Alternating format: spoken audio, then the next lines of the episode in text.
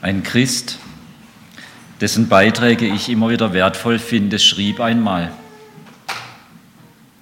es ist in der Fürbitte, wo die Gemeinde Jesu ihre größte Kraft findet und ausübt. Es ist in der Fürbitte, wo die Gemeinde Jesu ihre größte Kraft findet und ausübt. Fürbitte da fallen mir so zwei Bilder ein oder zwei Szenen. Beide kenne ich aus meinem eigenen Leben. Die eine Szene hat viel zu tun mit Namenslisten, wo ich mich dann irgendwann entschlossen habe, die täglich abzuarbeiten in der Fürbitte. Und dann ist mir es tatsächlich eines Tages passiert, nicht immer, aber es ist mir eben mal passiert, dass ich darüber eingeschlafen bin. Ich sage es damit nicht, dass das schlecht ist. Ich benutze weiterhin Gedächtnisstützen und manche davon sind auch Listen mit Namen. Eine zweite Szene, die mir einfällt, das passiert mir eher abends, kurz vorm Einschlafen, aber auch sonst mal zwischendurch. Da hat mich irgendwas sehr beschäftigt, manchmal was Positives, manchmal was Negatives. Und ich sage dann Jesus einfach, wie es mir damit geht, versuche zu beschreiben, was in mir vorgeht und darüber entwickelt sich ein Gespräch, ein Dialog. Und manchmal geht es mir so, dass dann der Schlaf für eine Weile wegbleibt, ich einfach nicht schlafen kann, weil es so spannend ist. Und so natürlich auch, wirklich wie ein Gespräch. Beides kenne ich. Aber je länger, je mehr strecke ich mich nach dieser zweiten Art von Fürbitte aus. Richard Foster hat diese zweite Art, finde ich, ganz gut beschrieben mit folgenden Worten. Einer der schwierigsten Punkte im Erlernen der Fürbitte besteht darin, so mit Gott in Kontakt zu kommen, dass sein Leben und seine Kraft durch uns zu anderen fließt.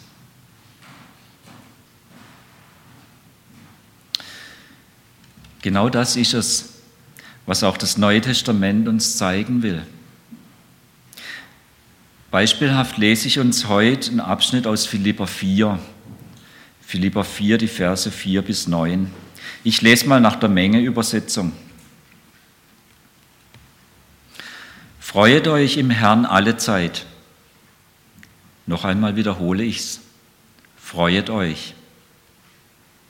Lasst eure Sanftmut allen Menschen kund werden, der Herr ist nahe.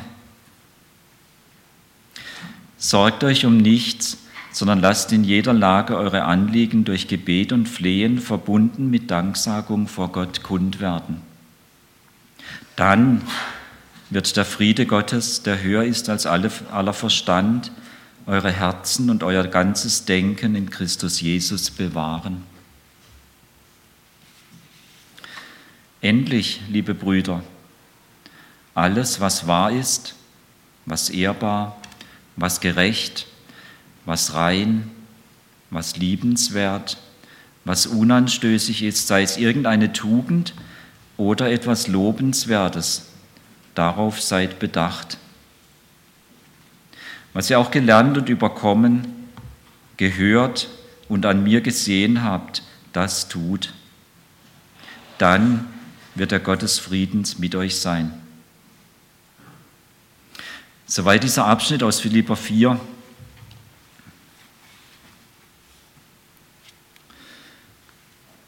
Fürbitte. Ich meine, dass Paulus hier das eine große Hindernis für Fürbitte, Fürbitte beschreibt. Er fasst es mit dem Wort Sorgen. Und dieses Wort, was er hier benutzt, macht deutlich, es geht hier um eine Lebenshaltung, zu der wir irgendwie neigen. Wir haben da irgendwie eine Affinität. Und dieses Sorgen ist eigentlich eine besondere Ausprägung der Angst. Es tritt immer da auf, wo wir versuchen, der Welt unsere eigene manipulative Kontrolle aufzuzwingen. Also dieses Sorgen tritt auf, wo wir versuchen, die Welt in unser eigenes Schema zu pressen. Wir könnten auch sagen, wir versuchen Gott zu spielen. Wir wollen die Regeln festlegen. Und da tritt es dann auf. Und dann passiert uns ganz leicht das, was diesem Baum hier passiert ist. Wir verlieren den Kontakt zum Nährboden. Der ist schon noch eingepflanzt, der steht auch noch aufrecht, aber man sieht eigentlich ziemlich auf den ersten Blick, auch wenn man nicht so viel Ahnung von Bäumen hat, der lebt eigentlich gar nicht mehr. Der ist verdorrt. Und das Interessante hier, Paulus schreibt es eben nicht vom grünen Tisch. Er schreibt an die Gemeinde in Philippi. Und das war ja die Gemeinde, die erste auf europäischem Boden. Und das Ganze wurde ausgelöst durch einen Traum in der Nacht. Und er hat da einen gesehen, wo er wusste, das ist jemand aus dieser Gegend. Und er hat im Traum ihm gesagt, komm rüber und hilf uns. Und jetzt hätte Paulus ja wirklich Grund gehabt, sich Sorgen zu machen. Er hätte sich überlegen können, ja, was ist jetzt, wenn ich da rüberfahre mit dem Schiff und im Meer ertrinke? Ja, oder was ist, wenn ich jetzt hier all das, was gut läuft, hinter mir lasse und dort rüber gehe nach Philippi und ich finde eben keine Arbeit? Wer zahlt dann meine Rechnungen und von was soll ich mir das tägliche Brot kaufen? Und er hätte sich ja wieder überlegen können, wenn mir das dort in Philippi wieder passiert, was mir ja schon mal passiert ist, wenn dieses Reden von Jesus dann wieder dahin führt, dass die sich aufregen, mich verprügeln oder gar schwer verletzen. In Klammer, tatsächlich ist genau das wieder passiert, dort in Philippi. Und er hat sich plötzlich verprügelt im innersten Gefängnis wiedergefunden. Und was lebte er? Er weigerte sich, diese Sorgen zu leben und er entschied sich dafür, diese Freude an Jesus zu leben, auch dann, wenn es eben gerade nicht rund läuft. Und wir und ich, wie schnell sind wir dabei, wenn jemand eben nicht den richtigen Nachnamen hat, vielleicht auch noch einen, den man nicht mal aussprechen kann.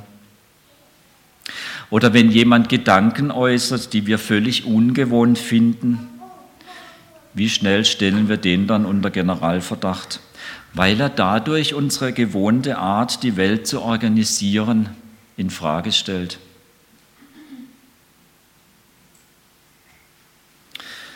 Das wäre genau das Verhalten, was hier in Vers 6, Philipper 4, Vers 6 mit Sorgen bezeichnet wird. Und ich merke an dieser Stelle, es trifft tatsächlich zu, was Richard Forster formuliert hat. Beten heißt sich verändern.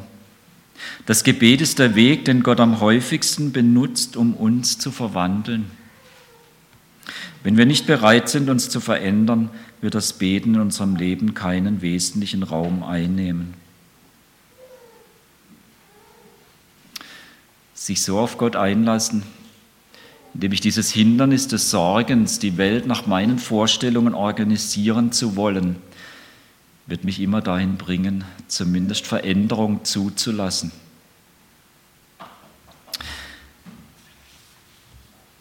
Es bleibt aber hier in diesem Text nicht nur bei der Beschreibung des Hindernisses. Jetzt geht es auf die positive Seite. Was ist denn jetzt die Quelle? Was bringt meine Fürbitte ins Rollen? Paulus schreibt hier, freut euch in dem Herrn alle Wege. Und dann sagt er, ich wiederhole es nochmal, freut euch. Die Freude am Herrn leben. Man könnte es auch mit dem Wort Beziehungspflege beschreiben.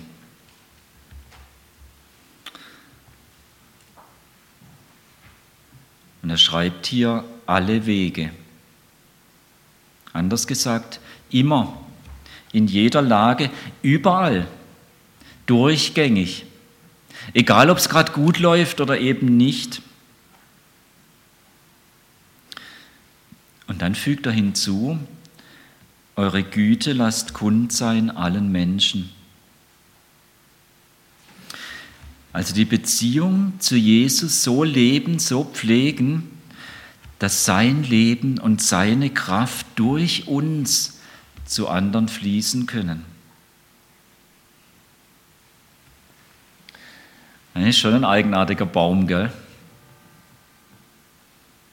Dass der noch grün ist in diesem Umfeld, das fällt auf. Das hängt aber genau mit dem zusammen und das ist jedem von uns angeboten, wenn wir mit Jesus leben wollen, dass wir unsere Wurzeln, egal in welchem Umfeld wir sind, in Jesus hinein verankern. Dann wird es möglich, dass sein Leben, seine Kraft durch uns zu anderen fließt, selbst im unwirtlichsten Umfeld, selbst in der schwierigsten Lage. Und deshalb setzt jetzt Paulus hier sofort noch hinzu, der Herr ist nahe. Hier geht es in erster Linie nicht darum, dass Jesus parat steht, um jeden Augenblick sichtbar wiederzukommen. Das ist seit Ostern sowieso klar, dass das so ist. Nein, hier geht es im Fokus in erster Linie darum, dass Jesus da ist. Jesus ist gegenwärtig, immer und überall. Ich weiß, wir können ihn nicht sehen und es macht uns dann oft auch Mühe an der Stelle, gerade auch wenn es nicht so gut läuft. Und trotzdem, er ist da.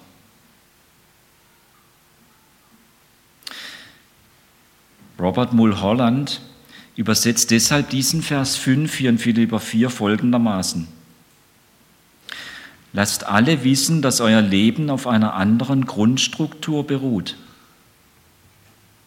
Einer, in der der Herr beständig und lebendig gegenwärtig ist. Unser Leben auf einer anderen Grundstruktur, einer Grundstruktur, wo Jesus da ist, beständig und lebendig sich als lebendig erweisend, seine Auferstehungskraft entfaltend. Beziehung zu diesem Jesus ist die Quelle der Fürbitte. Und hier ist gleichzeitig das eigentliche Übungsfeld. Wie hat er geschrieben? Einer der schwierigsten Punkte im Erlernen der Fürbitte besteht darin, so mit Gott in Kontakt zu kommen, dass sein Leben und seine Kraft durch uns zu anderen fließen können. So Richard Foster. Diese Beziehung zu pflegen, gerade wenn es eben so ist wie bei diesem Baum, wenn alles dagegen spricht, dann kann das geschehen, dass man grünt in den unwirtlichsten Lagen. Und Paulus, Entschuldigung, wie lerne ich das denn?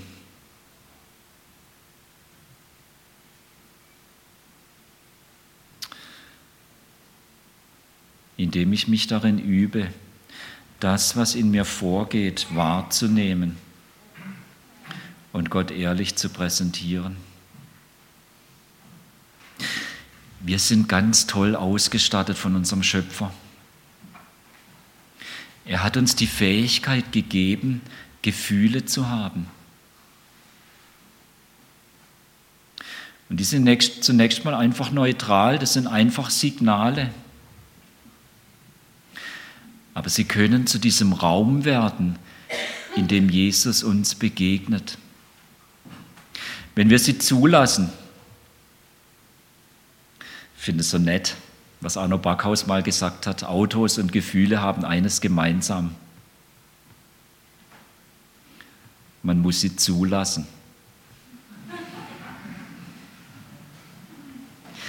Das Zulassen, Innehalten und Wahrnehmen, was geht denn jetzt gerade in mir vor? Warum bin ich innerlich so irgendwie wurstelig und aufgewühlt? Das kann ja ganz positiv sein. Das kann aber auch ganz negativ belegt sein. Und als Mann darf ich das ja auch hier ganz offen sagen, uns Männern fällt es eher schwer. Die Frauen scheinen mir da Vorteile zu haben. Vielleicht ist es auch nur meine männliche Perspektive, die das falsch einschätzt. Aber mir jedenfalls fällt es schwer, das manchmal wirklich zu sortieren, das wirklich einzuordnen, was jetzt in mir vorgeht. Aber ich habe entdeckt, es ist eine gute Plattform, um das zu lernen, was Paulus hier schreibt. Mich darin üben, wahrzunehmen, was in mir vorgeht und es versuchen, in Worte zu fassen.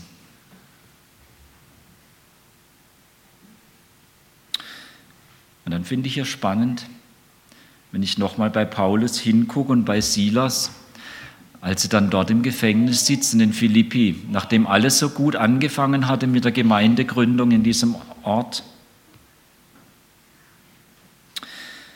Und was taten sie dann?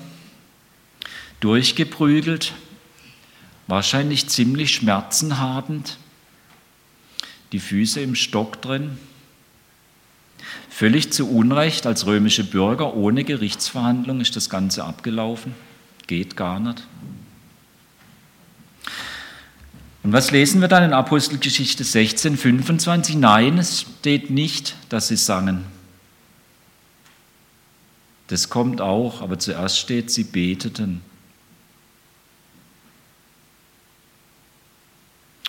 Sie beteten und dann heißt, sie lobten Gott, so dass alles hören konnten. Und ich denke mir, dass dieses Beten eben das war, wahrzunehmen, was geht jetzt eigentlich in uns vor, wie finden wir das hier gerade?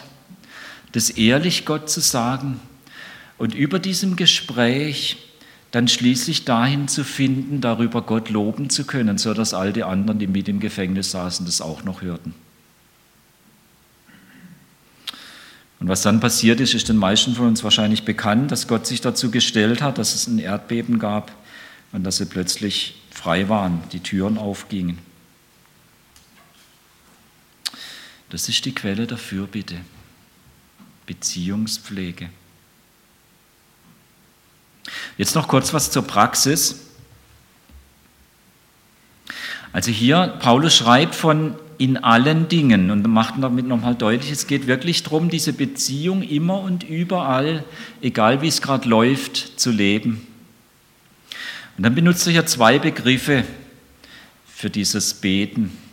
Einmal, was man mit Gebet übersetzt in der Regel im Deutschen. Das ist so mehr allgemein, aber ein Wort, was im Neuen Testament ganz deutlich macht, es geht immer darum, sich an diesen Gott, an den Vater Jesu Christi zu wenden. In dem Bild vom Baum würde ich einfach sagen, das ist dieses Wurzeln, das Ausstrecken nach dem Nährboden. Man könnte auch sagen, Gott suchen. Und das eben im Rahmen dieser Beziehung. Es ist klar, ich möchte zu Jesus gehören, ich möchte mit ihm leben und ich rechne damit, dass er immer da ist. Dann wird ein zweites Wort benutzt, was oft mit Flehen übersetzt wird. Man könnte es aber genauso mit Bitte oder eben auch mit Gebet übersetzen. Aber hier ist klar, es geht spezieller als bei dem ersten Begriff darum, ganz klar zu sagen, was ich gerne hätte.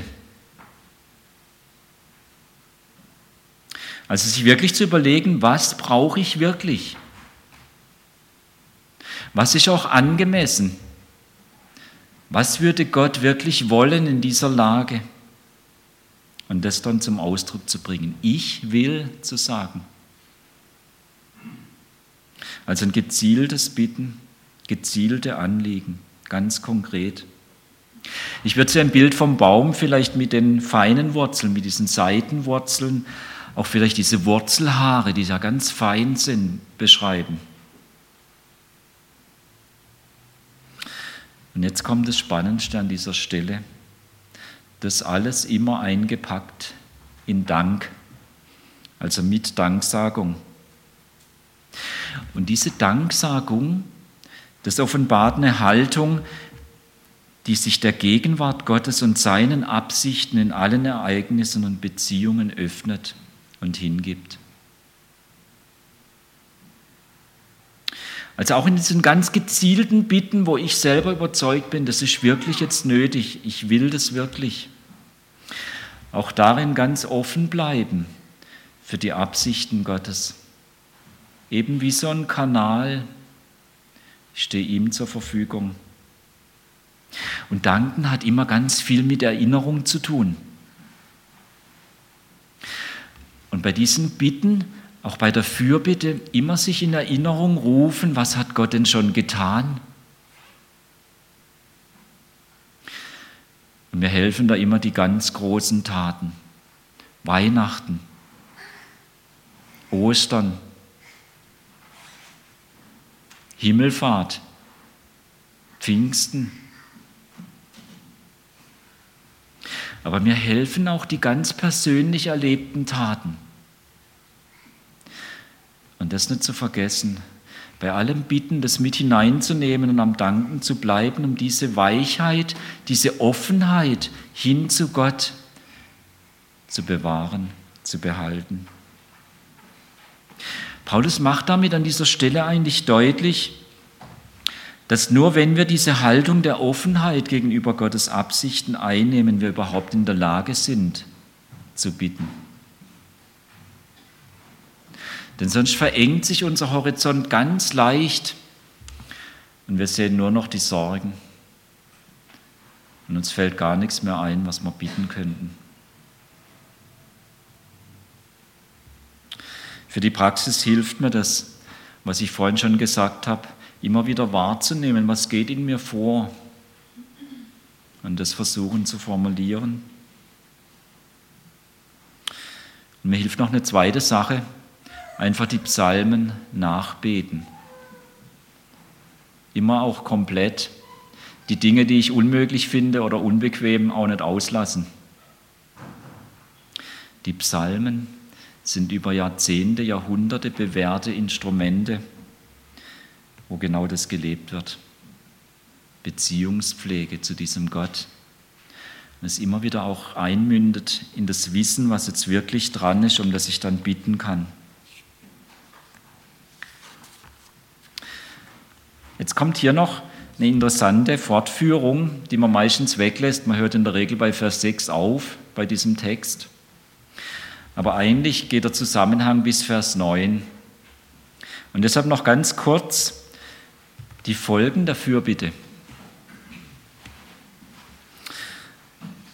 Wer also so mit Gott in Beziehung tritt, wie es Paulus hier beschreibt, wer Fürbitte als Beziehungspflege mit Jesus praktiziert, der erfährt, wie sich das auswirkt.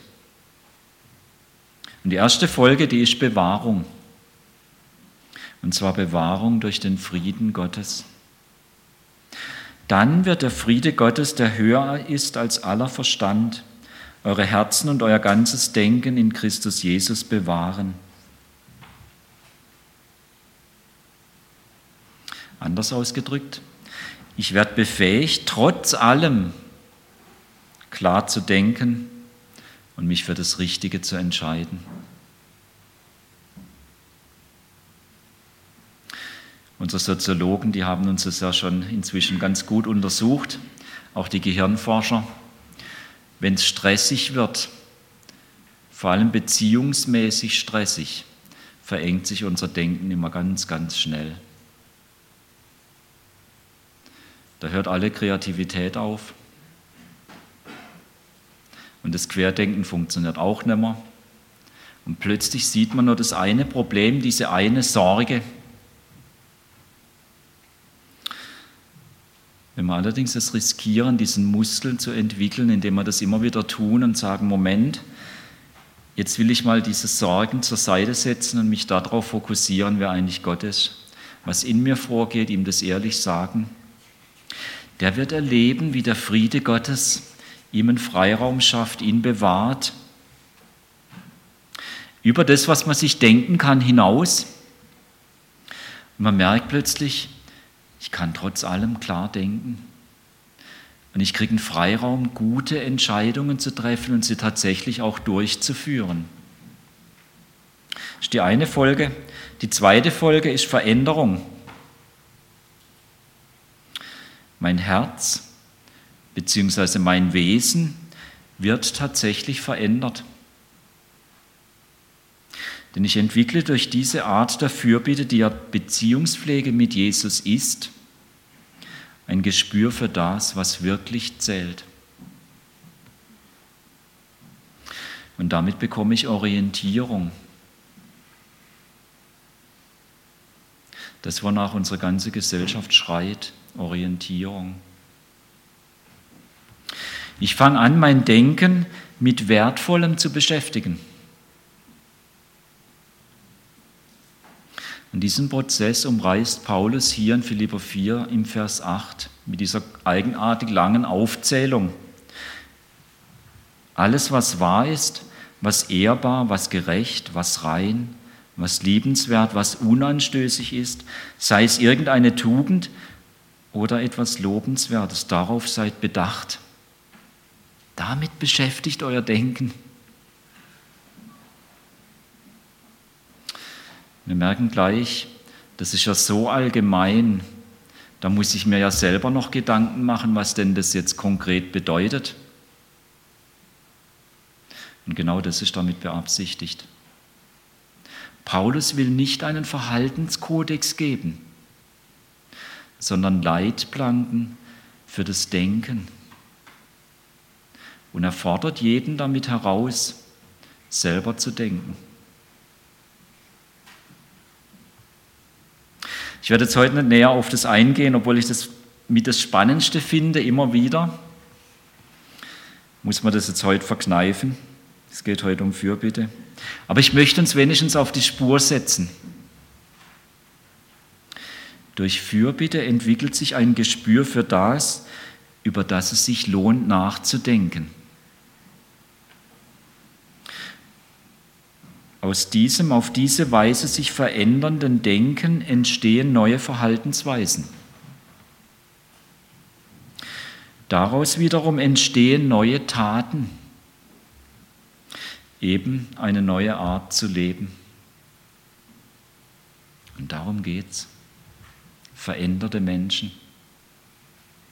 Merken wir, Fürbitte hat Folgen.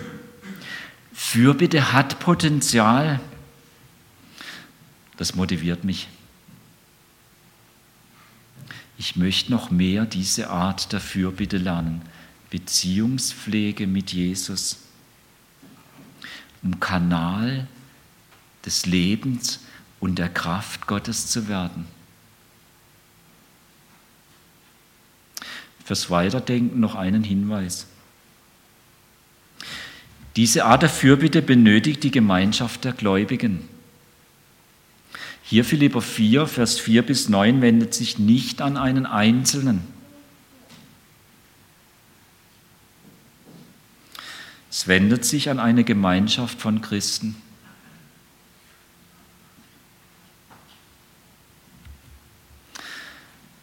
Es war ziemlich genau vor vier Wochen, nur der Freitag. Freitagnachmittag, das Telefon klingelt, ich nehme ab und es meldet sich meine Schwiegermutter. Und sie teilt mir mit, dass mein Schwiegervater sich den ganzen Tag noch kein bisschen irgendwie bewegt oder sonst irgendwie reagiert hat. Und sie meint, er hat möglicherweise einen Schlaganfall gehabt. Und so ein Anruf, der wühlt ja dann immer gleich was auf. dann gehen die Fragen durch den Kopf, was muss ich denn jetzt machen und was ist dran? Gleichzeitig war ich in der Phase, ich saß am Schreibtisch und wollte noch einiges abarbeiten vor dem Wochenende. Und da war ich schon aufgewühlt genug, allein durch meine To-Do-Liste. Meine Frau war außer Haus. So, jetzt was tun. Ich muss vielleicht dazu erklären, mein Schwiegervater ist Pflegestufe 2. Meine Schwiegermutter kümmert sich um ihn und ist eigentlich an der Grenze ihrer Kräfte, tut sich aber schwer, Hilfe von außen zuzulassen. Wenn man dann so einen Anruf kriegt, dann fragt man sich, wie viel davon stimmt jetzt? Wie ernst ist es wirklich? Und ich weiß, eigentlich muss ich hingehen, um es wirklich zu klären, um genau zu wissen, was vor sich geht.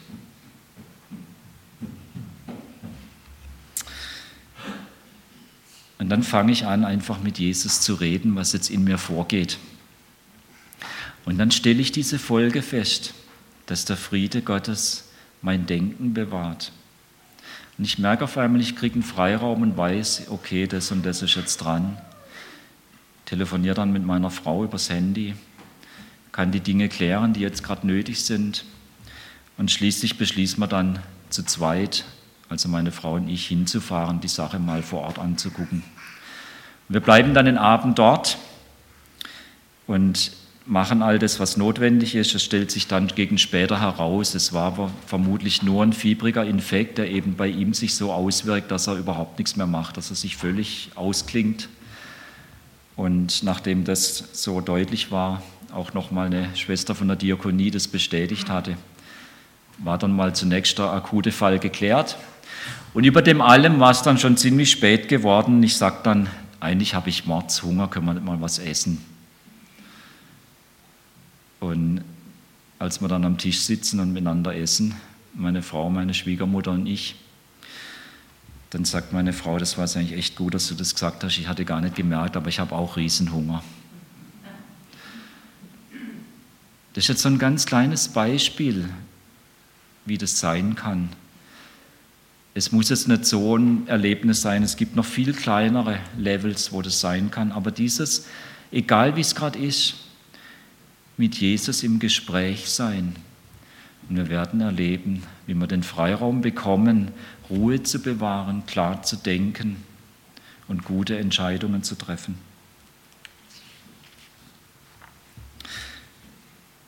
Lasst alle wissen, dass euer Leben auf einer anderen Grundstruktur beruht, einer, in der der Herr beständig und lebendig gegenwärtig ist.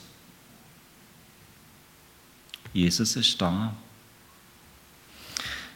Ich habe im Internet dieses, diese Skizze gefunden und fand es irgendwie spannend, obwohl das noch nie in der Praxis probiert wurde, jedenfalls meines Wissens nicht.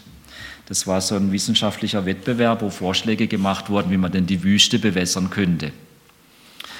Und bei diesem Vorschlag, da geht man davon aus, dass man einen Brunnen hat, so einen Tiefbrunnen mit Pumpeinrichtung. Und dann tut man den mit solchen Röhren verbinden, die das Wasser dann näher zur Oberfläche transportieren können. Und dann trifft das Wasser auf solche kaskadenartigen Leitungen, sodass es wieder nach unten zurücksickert.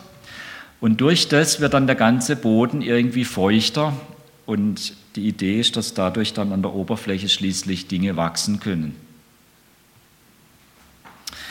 Ich fand es klasse als Bild für Fürbitte. Und ich würde jetzt diesen Tiefbrunnen, würde ich jetzt übertragen auf Jesus und unsere Beziehung zu Jesus als dieses Röhrensystem. Und wo wir diese Fürbitte so leben, wird Wasser hochgepumpt und so verteilt dass in unserem Umfeld vielleicht Dinge aufblühen können. Jesus ist da. Und was für ein Potenzial, wenn jeder von uns, der ihn kennt, das anfängt zu leben. Ich glaube schon, dass dann auch in unserem Umfeld, und wenn es vielleicht sogar eine Art Wüste ist, vielleicht sogar nur beziehungsmäßig eben eine Wüste, Dinge aufwachsen und aufblühen können. Jesus will sein Leben durch dich leben. Jeder von uns darf Teil seiner Erneuerungsbewegung sein. Jesus segne dein Weiterlernen in Sachen Fürbitte. Amen. Ich möchte gerne noch mit uns beten.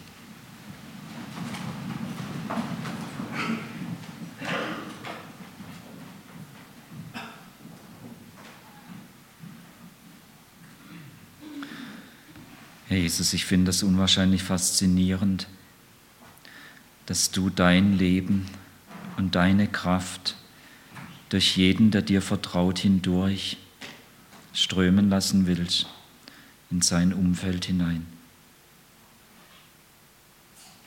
Danke für all das, was du mich da schon hast erleben lassen. Danke auch für all das, was Einzelne von uns ebenfalls erlebt haben. Und danke für das, was wir als Gemeinde erlebt haben, genau damit, dass du uns so formst und so zu einem Kanal machst, durch den du dein Leben und deine Kraft in unser Umfeld strömen lässt. Bitte lass uns da weiterkommen und lass uns das noch mehr entdecken und gestalte uns weiter um, dass wir immer durchlässiger werden für deine Art. Danke, dass du es tust. Amen.